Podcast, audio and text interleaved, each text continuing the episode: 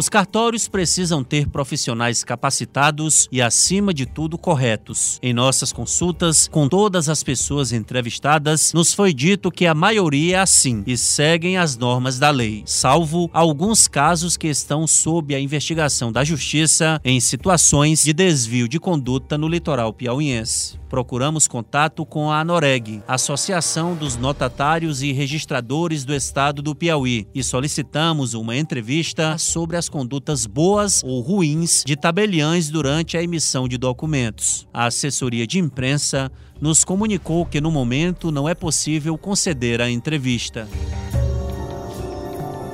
A linha de pré-amar média foi instituída na costa brasileira em 1831 durante o Brasil Império. Sua função é limitar em 33 metros a área da marinha e os respectivos acréscimos protegidos, aterros naturais criados pela movimentação das marés. Como não conseguimos contato com a Anoreg, voltamos a conversar com Richard Torciano, coordenador executivo do Núcleo de Regularização Fundiária da Corregedoria Geral De Justiça. Ele confirmou que a próxima reunião já está marcada e será realizada de maneira remota. Agora, no mês de março, a ideia era fazer uma reunião presencial entre todos os atores que estão participando do plano de ação para regularização fundiária das áreas da União, mas infelizmente não vai ser possível fazer essa reunião presencial. Vamos organizar aqui para reunir virtualmente para dar o próximo passo do plano de ação, que é discutir o fluxograma que nós estamos estruturando para o processo de regularização fundiária das áreas da União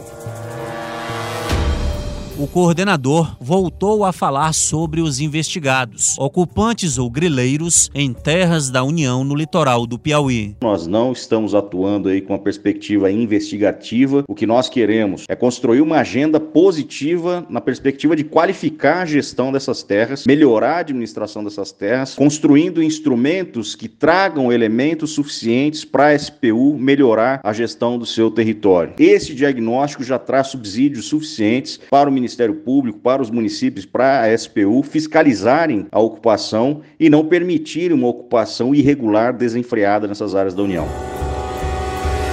Os planos e ações estão bem avaliados por Richard Torciano. Nesse plano de ação, é determinar um fluxo que torne mais célere o processo de regularização dessas áreas e, naturalmente, regularizar aquelas pessoas, aquelas famílias que estejam enquadradas nos requisitos legais de regularização fundiária das áreas da União.